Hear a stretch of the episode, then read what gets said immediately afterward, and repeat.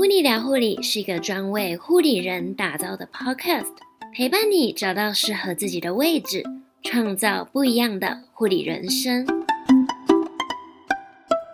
欢迎收听《噗妮聊护理》第二季第十五集节目，我是噗妮。昨天呢，刚好是护理师国考的日子，祝福所有收听节目的考生都能顺利上榜。熬了那么多年，不就是为了这一张证照吗？无论未来有没有使用到这一张护理师证照，都将会是你的一个人生里程碑。国考考完，又有一波新鲜的肝即将要进入职场。这期节目想和你聊一聊有关职涯规划的部分。虽然我在护理临床的工作有七年的经验，但其实我原本是没有想要当护理师的。在五专毕业那一年，我同时考了二级升学考、四一差大以及护理师国考。二技升学考试就是联合登记分发，一切都是看分数。当时呢，还没有所谓的书面审查，分数就决定了一切。四医插大则是由中山医、中国医、长庚大学、高雄医学大学、慈济大学以及台北医学大学联合招生，每一年都会轮流由其中一所学校主办招生，曾经能够分发到这六所医学大学。四医插大能依照你自己的状况，选择要插班大学二年级或者是三年级的科系，考的科目有一点不同。据我所知，二年级能够分发的缺额以及科系选择性会比三年级来得更多。而当时我是选择报考三年级，最后分榜的时候呢，我是考上长庚大学的呼吸治疗系。除了四一插大以外，我同时还考了二技。当时我就在很犹豫啊。到底要读哪一间学校呢？因为我在长庚已经读了五专，住校五年，真的是很想要回家里住。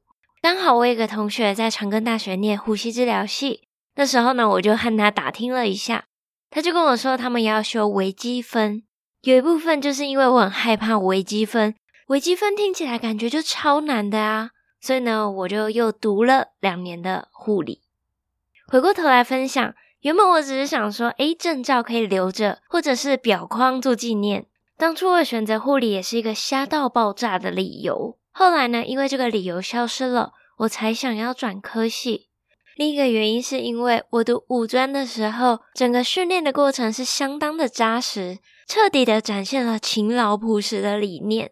其实是很操很累，许多时候都是咬着牙努力撑过来的。有好几次的实习都是以泪洗面。偷偷躲在厕所里面哭，根本不敢想象以后去工作会变成什么样子。想要住在家里，加上害怕被微积分摧残，最后选择了读二技。在北护学习的时候，到了台大医院三个不同的单位实习，非常幸运，都是遇到很友善的单位。虽然我去实习过的医院并不多，但是相较之下，在北护的求学过程中，以及在台大实习的日子，好像比较适应了一点。毕业之后，跟着学校的推甄制度，就进到了医院工作。这一路上，我努力想要跳脱护理，转换跑道，甚至没有想过要到医院工作。毕业之后，却在医院待了七年。有时候，我们对于未来感到迷惘、焦虑，是因为我们不知道会发生什么事情，我们要面对的是什么。未知令我们感到恐惧。当在四医差大以及二技之间抉择的时候，我内心上演了许多小剧场。到北护就读二技之后，又再次面临抉择，要不要到临床工作，而感到很焦虑。当时的我很害怕自己的选择是错的，如果选错了，该怎么办呢？现在的你或许感觉到很紧张、焦虑、犹豫，到底要不要踏入临床工作？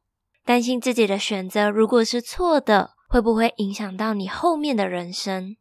你现在的心情我完全能够体会。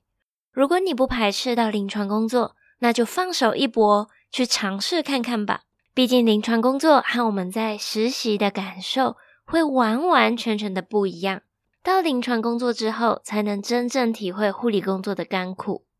相反的，如果你真的很不喜欢临床，那就换一条路试试看。不要再听从你的长辈、师长的建议，撇开外在的声音，认真的思考，以及听听看自己内心真正的想法。